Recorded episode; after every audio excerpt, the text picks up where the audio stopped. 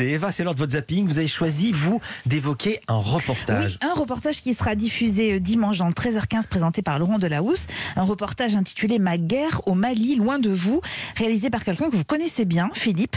C'est la journaliste Dorothée Oliéric qui a suivi pendant six mois trois soldats français engagés dans la force Barkhane au Mali. Une femme et deux hommes. Pour Amélie, c'est une première, première sortie sur un terrain de guerre.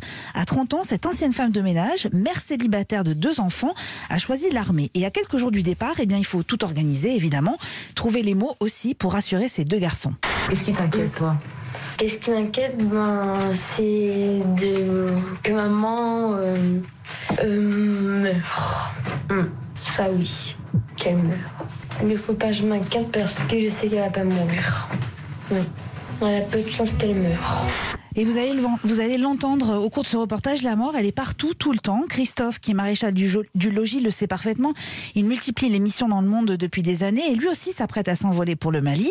Et lui aussi, il va tenter de rassurer ses enfants et son épouse. Quand il m'a annoncé qu'il allait partir au Mali, j'étais pas du tout, du tout d'accord.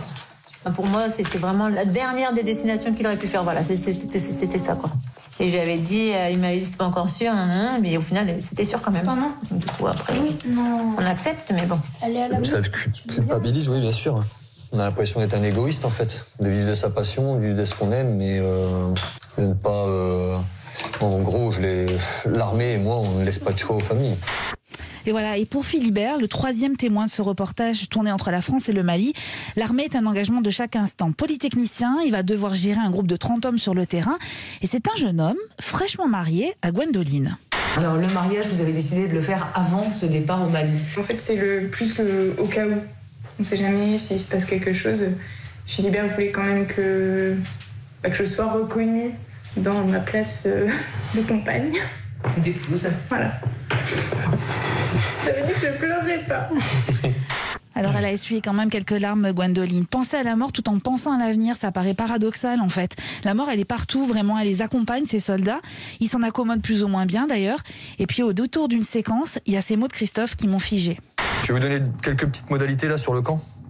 J'ai- J'aime pas trop parler de ça, mais, mais bon, il faut, faut le dire. Si jamais il arrive un pépin, vous avez la possibilité de, de faire un testament militaire ici sur place pour prévoir euh, malheureusement ce qui peut arriver. Ok?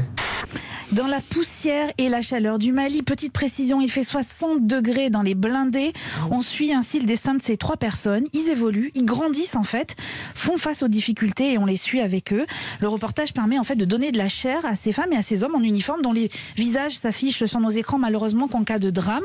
Et il nous rappelle en fait que derrière cet uniforme se cachent aussi des histoires personnelles, des histoires de famille.